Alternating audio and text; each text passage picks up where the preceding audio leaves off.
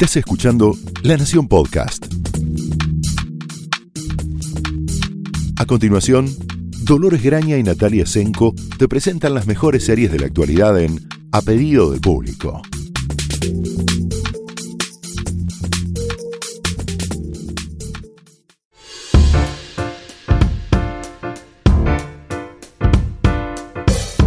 Hola, bienvenidos al primer episodio de la tercera temporada de A Pedido del Público. Soy Dolores Graña. Hola, yo soy Natalia Senko. Y arrancamos la temporada con un episodio muy especial, algo que es como A ver, del léxico de la industria televisiva. Hemos hecho un capítulo especial sobre qué eran los capítulos muy especiales. En este caso, lo que nos apuró el comienzo de una temporada que iba a venir en unas semanas es precisamente colaborar con eh, la consigna de quedarse en casa a través de eh, la cuarentena para prevenir la, la difusión del coronavirus. Entonces, con Nati pensamos volver antes y hacer un episodio un poco Sí. particular y medio eh, combinando cosas nuevas, estrenos y clásicos y pensando con qué arrancar. Elegimos una propuesta un poco eh, optimista y esperanzadora para el futuro. Sí, también porque pensando en todos eh, en los eh, jóvenes que están en su casa porque no están yendo a las escuelas, a las eh, este, secundarios, universidades, un poco también para que cuando después que estudien lo que tengan que estudiar en el día, La teleescuela. Después de que hagan la teleescuela, bueno, que se enganchen con alguna serie eh, nueva, vieja, más o menos nueva, eh, pero que no estén dando vueltas, sino que busquen una en particular, me parece que está bueno, porque bueno, en esta época igual me parece que por ahí todos vamos a terminar viendo todo. Mi temor es que terminemos de agotar el ine- aparentemente inagotable eh, la biblioteca o la oferta de, eh, de Netflix y demás on demand. Esperemos que así no, no ocurra, pero bueno, eh, aquí estamos entonces. Entonces nuestra consigna es empezar eh, contándoles algunas series enfocadas en la adolescencia Sí. muy, muy libremente porque en muchos casos los problemas de los adolescentes son... eh, no son resueltos, digamos, y visitan de la misma manera a los adultos, a sus padres, o al revés. Eh, los hijos sufren las consecuencias de eh, los dilemas y los traumas no solucionados de sus padres, lo que nos permite también entablar una linda conversación entre padres e hijos viendo la misma serie, encontrándose en los conflictos o en las esperanzas de que la, la vida vuelva a ser como era antes. Sí, hay algo que, que está ocurriendo, que esto es un fenómeno que hemos hablado, pero me parece que se refuerza con este tipo de series o con algunas de este tipo de series, es que mm, muchas lo vemos, pasa en Sex Education, pasa en Esta mierda me supera. eh, que debería ser la serie de esta temporada de coronavirus, ¿no? Pero bueno, claro, sí, sí. así se llama, así le pusieron en castellano, no se llama así en inglés. Sí, en inglés se llama, tiene un, tiene un concepto bastante más tranquilo que Sí. es, eh, no, no me cae nada bien esta situación, vendría a Exacto. ser, se llama I'm not okay with this. Exacto, es- es- esto no me gusta, esto no me gusta, hasta, hasta acá llegué, podría ser. Pero bueno, en castellano le pusieron esta mierda me supera y digo, tanto mm, que sucede en Sex Education, sucede en, en esta mierda me supera, que son tramas que ocurren en la actualidad, pero con una patina eh, de, de retro muy, muy evidente, muy buscada, ¿no? no es algo que salió de casualidad, que a mí me hace pensar que, por supuesto que los guionistas, showrunners, incluso directores, están a través de estos adolescentes de la ficción filtrando sus propias adolescencias que ocurrieron en los ochentas. En, Sí, sí, en gran parte. Entonces, toda la imaginería, eh, la ropa, por supuesto, la música, sobre todo, las referencias. Sí, hasta las tribus son como medio de los 80. Sí, yo no, me, no me atrevería a, porque no- obviamente no, no conozco del tema, pero no me, me atrevería a decir que exageran un poco con eso en ese sentido, porque, no sé, por ejemplo, en esta mierda me supera, está bien, ocurre en un pueblito medio perdido en los Estados Unidos, pero no vi la tribu, por ejemplo, de los cos- cosplayers. No vi la tribu de los fans de eh, los superhéroes en ese secundario que nos muestran. Sí, ¿Qué sí, no yo? hay una, no hay una predominancia del uso del celular. o No, las bueno, redes. ese es un gran tema, tanto en eh, Sex Education como en Esta mierda me supera. Digo que son buenas series, son series entretenidas y son series cortas. Bueno, eh, Sex Education tiene dos temporadas, pero digo, son series muy agarrables, muy disfrutables, pero tienen estas cosas. Los celulares no se usan, los chicos, los adolescentes no usan prácticamente los celulares.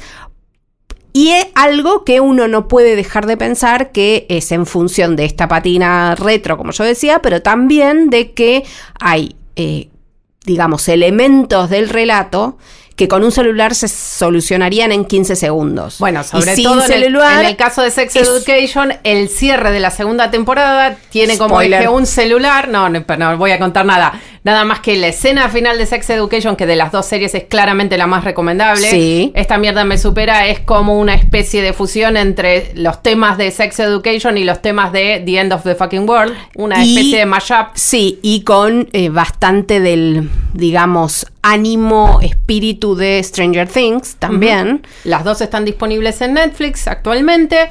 Eh, bueno, el final de, no vamos a hablar ahora del final de Sex Education, No. se nos pasó el tiempo, pero eh, el uso del celular es bastante, eh, para algunos indignante, para otros muy hábil, pero es una serie que no confía en el celular hasta que la necesita para un plot point un poco tirado de los pelos, Sí. pero lo aceptamos. Sí, porque está bien. los dos tienen grandes actores. En el caso de esta mierda me supera, básicamente es una serie construida Sí. sobre los hombros de Sofía Lillis, una de las grandes actrices trabajando ahora en televisión, sobre todo las más jóvenes. Eh, la van a, la pueden eh, recordar como la versión joven del personaje de It que de adulta eh, interpreta, se me fue el nombre, No, ayúdame. Jessica. Es Jessica Chastain, gracias, necesitaba el prompt. Eh, sepan disculpar, Y- estamos trabajando No, a sí. destajo estos días, o sea que si ven que nos olvidamos o perdemos el hilo, téngannos paciencia que, el- que estamos eh, Hay también una, en emergencia. Hay nosotros. con Sofía Lillis un- una cosa, y Jessica Chastain, una cosa bastante divertida y curiosa, por lo menos para mí, que estoy, soy una freak, eh, ¿no? Por supuesto, y supongo que Dolores en esto también estará de acuerdo, que es que siempre la- en las redes sobre todo, pero bueno, ellas mismas se han hecho cargo, eh, la gente eh, dice que Jessica Chastain y Bryce eh, Dallas Dallas, Howard. Howard son iguales, son la misma persona. Ellas se burlan un poco de eso, se han hecho fotos juntas, se han hecho fotos, digamos, dípticos para que la gente vea lo, parecidas que son. O que, las, o que las reconozca individualmente y no se las confunda, tipo manuales. Exactamente, siempre les pasa eso. Y casualmente Sofía Lilis en las dos IT hizo la versión joven de Jessica Chastain y en Sharp Objects hizo de la joven Amy Adams. Que vendría a ser la tercera la- pelirroja de la trilogía, ¿no? Le falta solamente eh, Bryce Howard. para completar. Igual no necesita todo eso, porque la verdad es que es una gran actriz y que, como dice Dolores, eh, sin ella la serie no tendría ningún sentido o poco sentido. Poco. Vamos a contar un poco de qué se trata. Esta mierda me supera. Es la, el, el, el yeite, digamos, de la serie es que el personaje de, de Sofía Lillis, eh, Sidney, eh, vive eh, muy mal, muy malamente el suicidio de su padre, que muere antes de que comience la serie.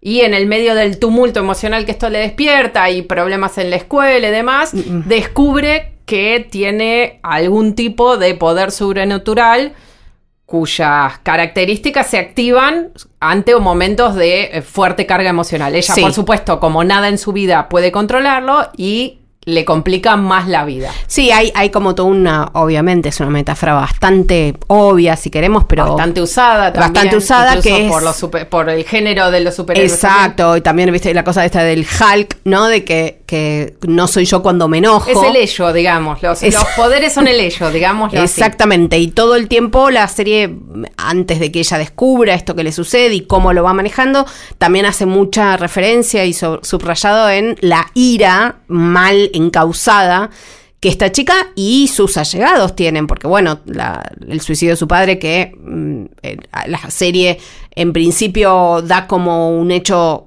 consumado, por supuesto, pero además cerrado y no será tan así, eh, digo, sus no importa, sus La- la las explicaciones de qué sucedió, que es algo que, exacto, las circunstancias que ella es algo que también la, la, prof- la- la irritan y la enojan y la hieren profundamente, pero bueno, gracias a Sofía Lilis, la verdad, y eh, a un prodigioso, para mí es, es una de las veces donde la, el diseño de eh, la banda de sonido, el diseño musical de la... Sí, el diseño de producción en general. En general, está muy, muy logrado. Muy bueno. La, la música especialmente, eh, para los fanáticos del Britpop, eh, está hecha por Graham Cox, que es el, uno de los integrantes de Blur.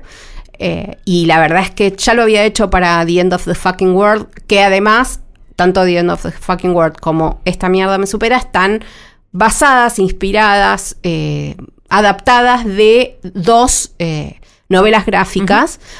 Y Por cierto, esta mierda me supera ya está vendiéndose como novela gráfica en la Argentina, se acaba de editar, se las recomiendo, es muy interesante, sobre todo porque a diferencia de la serie que un poquito, digamos que suaviza alguno de los bordes más extremos de- del personaje, en, en- en papel, digamos, en la novela, están más eh, acentuados y están muy bien.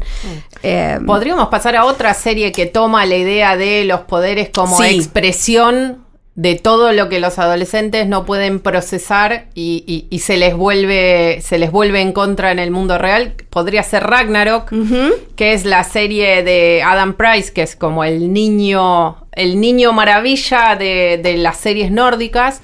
Eh, la serie es básicamente muy sencilla de seguir y es bastante elemental, efectiva, pero bastante elemental.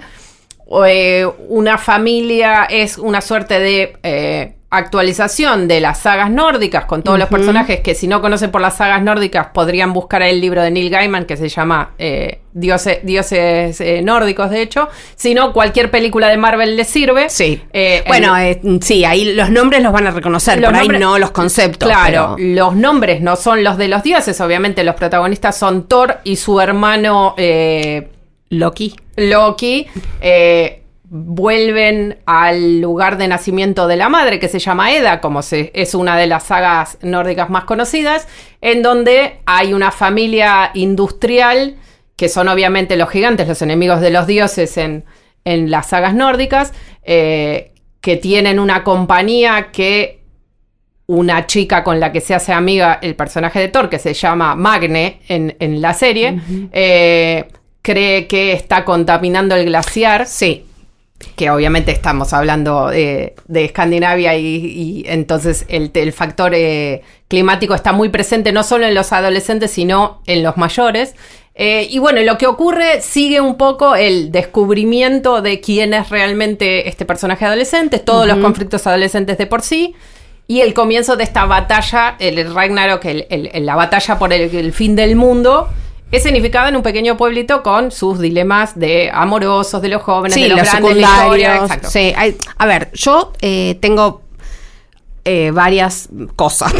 Tengo cosas, No. tengo sentimientos alrededor de Ragnarok. Encontra- También disponible en Netflix, Sí, no entre paréntesis. disponible en Netflix con una segunda temporada ya anunciada porque le fue muy bien. Muy bien, sí. Eh, mis sentimientos encontrados son los siguientes. Eh, este juego que hacen, por supuesto, de espejo entre las sagas nórdicas y de esta hecho, hay una escena en la que el personaje se mira en el espejo y se ve como el dios correspondiente. Por no eso. vaya a ser que Es- no estemos entendiendo. No, y, y entonces esto de que está Thor, está Loki, pero no se llaman así, no son así, son dos adolescentes, eh, uno fortachón y medio bobo, hay que decirlo, y otro más eh, seductor y mm, ladino. O sea, está todo bastante obvio Sí, y sí, bien. los van a ver venir, todo lo van a ver venir a Sí. 400 kilómetros de distancia, no se preocupen. Hay algo un poco, como decirlo, lascivo y libidinoso respecto de la serie en, general. No me refiero específicamente a esos personajes, porque son adolescentes y no les cabe eso. Pero hay algo donde eh, Price no, no termina de estar cómodo con contar historias de adolescentes. Y entonces, o sí, los personajes, los en personajes adultos son mucho más eh, eh, interesantes que los jóvenes que son bastante no mucho más no mucho más que no mucho más que eh, la función que deben cumplir Sí. en el relato. Sí, Eh, sí, qué sé yo, puede, puede ser muy interesante quizás en la segunda temporada, lo empieza a hacer en esta, Magne, digamos, el protagonista, por ejemplo, y todo esta, mm, este tironeo entre ser el chico tonto, él, se, él se, se reconoce como tonto, pero en realidad lo que es es disléxico, está dicho en la serie, es interesante que haya está explicado está bien explicado los recursos bien. que tiene que usar para poder seguir la lección a la par de sus compañeros Pero no también tienen- casualmente o no, porque bueno, es tendencia claramente, también tiene problemas de ira antes de reconocer sus poderes.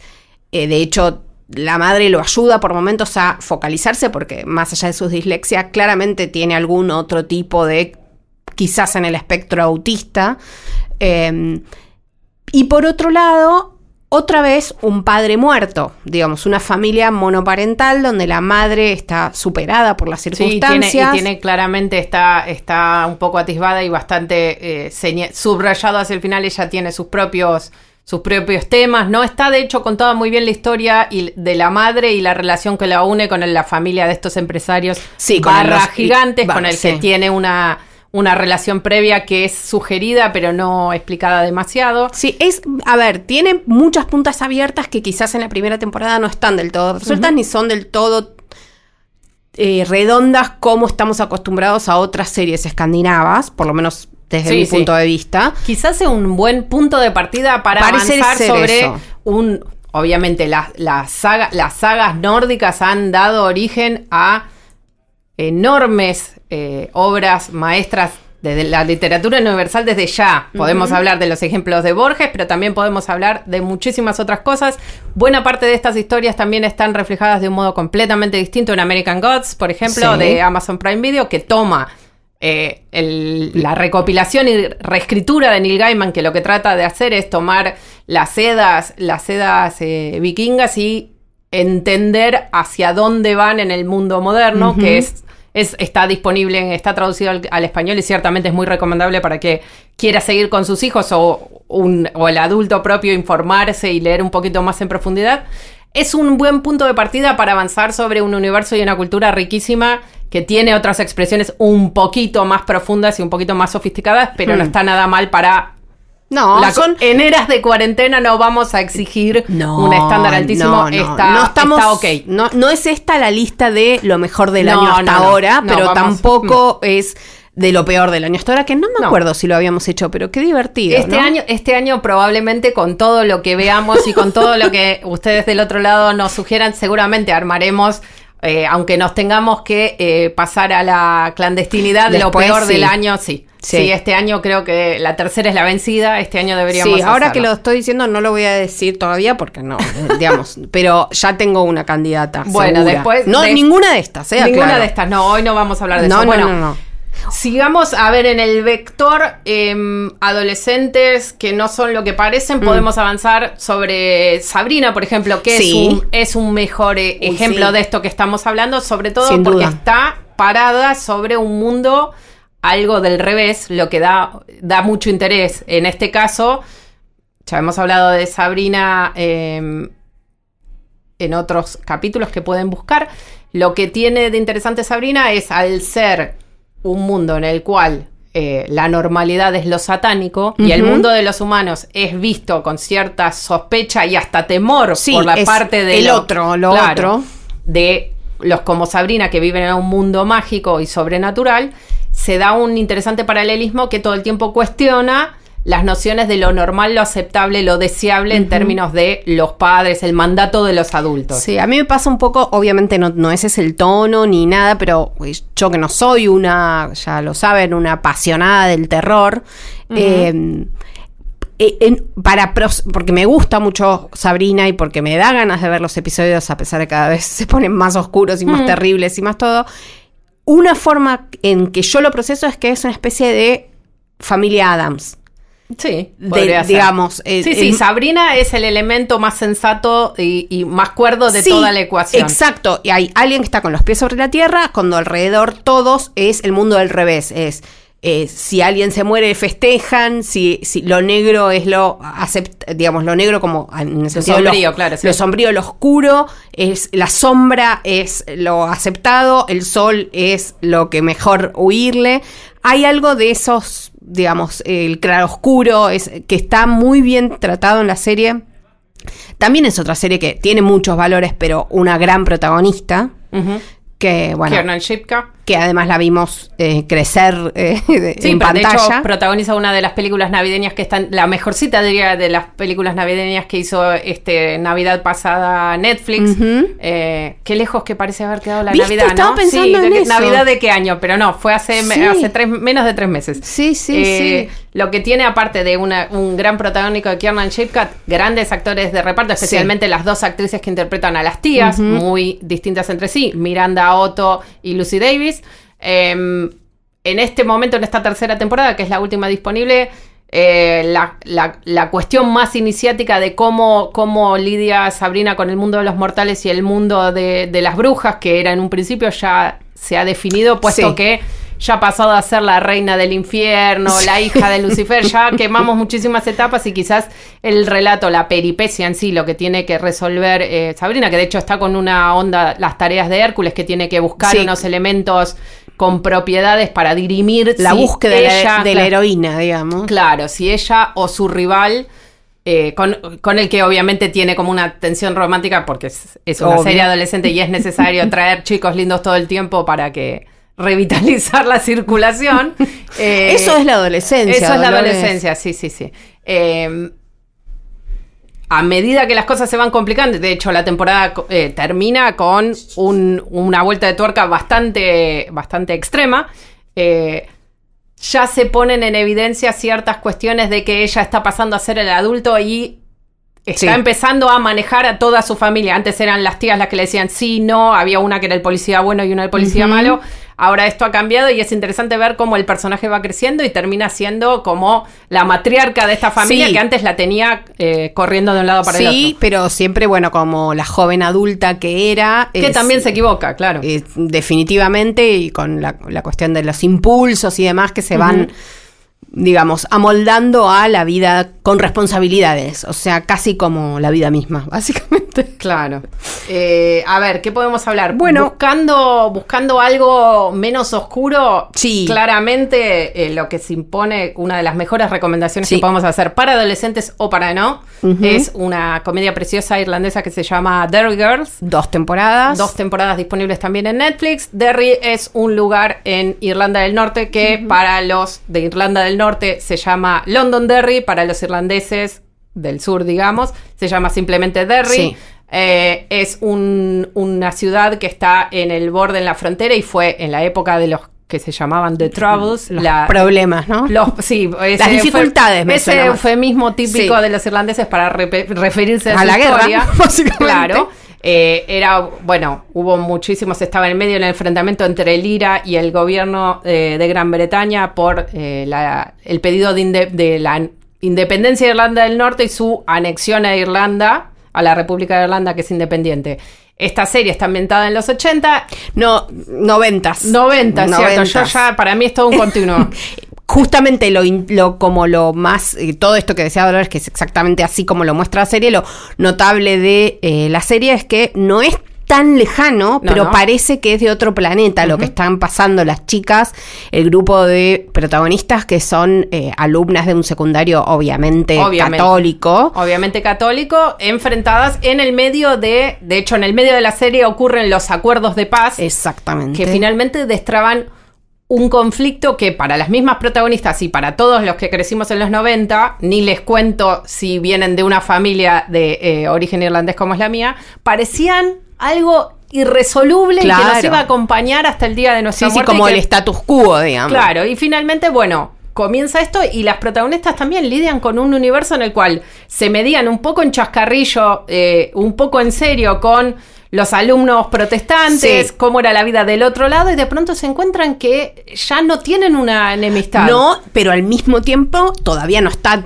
nada muy difícil resuelto. soltar, ¿no? claramente. Y, y- y lo- y, digamos, el afuera todavía es muy hostil y todavía Y es. los adultos siguen eh, con su cabeza Sí. de estamos en guerra. Y al mismo tiempo, estas son chicas adolescentes que las reconocemos de acá, o Irlanda, o Francia, o Uruguay, donde sea. y que sean noventosas también tiene que ver con, bueno, la creadora de la serie es también, por supuesto, de ese lugar y por supuesto se, se crió y creció y fue adolescente en los 90, entonces todas las referencias, todos los guiños que tiene la serie tienen mucha verdad mucha música noventera. Cosa También un humor negro que sería importante. imposible de entender, sino en el contexto de una vida entera pasada en una situación límite y a la vez viviendo la vida como todos los días, porque la vida continúa a pesar de que, bueno, atentados, bomba, militarización de la ciudad. Sí, y, eh, también, bueno, la, idea de la familia, ¿no? Que por ahí nosotros, eh, desde un país latino, no tenemos tan claro o tenemos medio confundido el concepto familiar eh, por, lo, por la influencia británica, pero que cuando ves esta familia irlandesa que viven todos juntos, que está el abuelo, que está la tía, que está la prima. La tía soltera, debo reconocer que es un eh, plot point característico de eh, la literatura, el cine y la televisión irlandesa. No sé explicar realmente por qué, pero La tía soltera es como también las películas, también muy del mundo italiano. Sí, pero se para mí tiene que ver con el catolicismo, creo yo. Yo también, porque eh, hay algo muy típico. Bueno, en este caso es una tía soltera. Con su, o, separada o viuda, no queda muy claro. Creo que, en algún momento dice con su hija que las dos tienen entre las dos un cuarto de cerebro. entre las dos. Generosa. Y estoy siendo generosa. Y son desopilantes las dos, muy tiernas. Eh, el abuelo es de, o sea, de otro planeta, por supuesto. Eh, su claro y expreso desprecio por su yerno, que lleva más de 20 años casado con su mujer y, con, digamos, con su hija. Es casi un santo laico, ¿no? Sí, no, es. Eh, está, bueno, está la escuela con obviamente una monja a cargo, que cualquiera que haya ido a un colegio de monjas va a poder entender que el idioma no cambia absolutamente nada con la educación religiosa católica. No, no, no. Está muy, muy bien la serie. Son muy divertida. muy episodios, dos temporadas, eh, muy. Eh, emotiva sin ser melosa y eh, funciona, yo diría que las dos temporadas del mismo modo. Eh, se vienen más. Claramente, pues un mega éxito en, Gran Bretaña, especialmente en Irlanda, obvio, pero también en, en, toda la televisión británica. Así que bueno, pues quedará esperarla, pero seguimos. Eh, después, a ver, eh, pensemos también en, a ver, eh, no meloso, estoy haciendo una asociación un poco libre, pero no meloso podríamos recomendar otra adolescencia carente de dulzura, que me parece que es una de las grandes series del año que terminó y probablemente no la pudo ver mucha gente, quizás ahora en, en tiempos de quedarse en casa la pueden encontrar, que es Dickinson. Sí.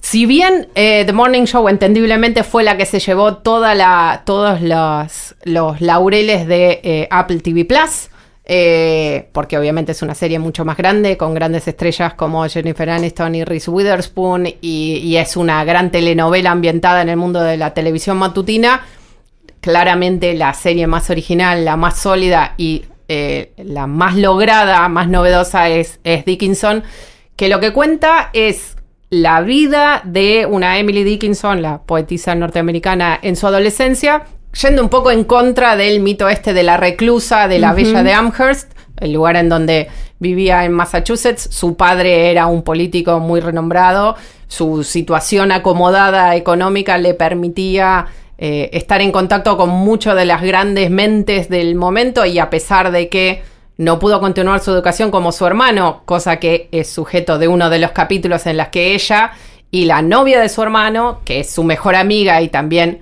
la serie sugiere, como muchos estudios literarios lo hacen hoy en día, su gran amor y su musa, eh, se van a la universidad vestidas de hombres para tratar de ver a ver eh, qué es lo que se están perdiendo. Es una serie muy divertida, muy ingeniosa, que usa los textos de Emily Dickinson de una manera muy orgánica y muy original para iluminar eh, el mundo interior de una artista eh, con mayúsculas en la realidad y también porque la serie, básicamente la gran historia de amor de Dickinson es de Emily, no solo con su amiga Susan, sino sobre todo con la literatura. Sí, con las letras también. Lo que es muy interesante, es muy original, tiene esta cosa anacrónica que últimamente está bastante de moda. Hemos dedicado un capítulo a hablar de Dickinson también, eh, si, les, si les interesa. Eh, los personajes, los, los adultos hablan como en el, a principios del siglo XIX, la ambientación es de época, pero los jóvenes, si bien están vestidos con miniñaque y qué sé, y levita y demás, piensan como jóvenes contemporáneos. Sí. Hay una sucesión de lecciones anacrónicas a propósito de la creadora que son muy interesantes y iluminan un poco esta cosa rebelde a ultranza que no tiene que ver con la adolescencia, sino con el arte. No, y por otro lado, como volviendo y cerrando en realidad, como empezamos, también cuenta con una protagonista, una actriz protagónica Excluyente. eh, excluyente y que se carga eh, todo, todos estos cambios de tono, todos estos cambios de lógica y que en otro caso podrían sonar a desprolijidades. O es- arbitrariedades, O digamos, arbitrariedades es Hailey Steinfeld, que eh, trabaja desde muy chica, que cada vez se mete más en el terreno de la actriz joven y ya no es la actriz infantil, por supuesto, que era en, en la película de los hermanos Cohen. eh, que si no me equivoco ya fue nominada a un Oscar Sí. por esa película que en este momento no me está saliendo Muy el nom- merecidamente. el nombre de la película eso sería Eh, muy lindo que nos me- saliera Sí, un minuto, por favor. Vos continúa. no, bueno, lo que digo es eh, que es una talentosa joven actriz que ya lleva muchos años de trabajo, que está, bueno, también es cantante, entonces ha aprovechado esas dos vetas de su arte, entonces apareció en, en la segunda y tercera parte de Pitch Perfect, la película, también está en la película eh, de John Temple Carney, de acero. Temple de acero, bien. También estaba en otra película que podemos recomendar siempre, no importa cuando estén escuchando eso, puede una canción de Eso amor estaba- cambiar su vida. John Carney, era lo, ¿no ves que ni, no me escuchás? Igual No te es- escucho. Decís lo mismo que yo, ¿te das cuenta? Exactamente, que estaba ahí, que hacía de la hija de Mark Ruffalo y que siempre, siempre esa película eh, está necesaria, es necesaria para ver. Ya que estamos, digo que, porque no sé si eh, esa película está disponible en Netflix, la que sí está es Sing Street, también de John Carney, también protagonizada por adolescentes, también en Irlanda, ya que estamos, y también y también musical. O sea que con eso ya, digo, otra vez, Sing Street, una película ta- ambientada en los 80, música excelente, tiernísimos protagonistas y personajes centrales. eh, John Carney, que ya sabemos, hizo Once, hizo Puede una canción de amor salvar tu vida. Por ahí estoy inventando el título porque no, no me lo acuerdo, pero se llama Begin Again Sí, sí. en castellano, eh, en inglés, perdón.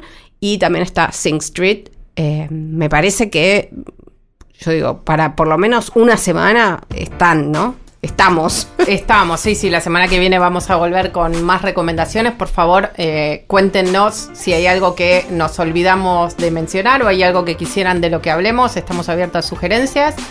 Eh, nos vemos la semana que viene. Sigan bien, quédense en sus casas, disfruten de los suyos, Eso, y vean muchas series. vean muchas series. Nos vemos, hasta luego.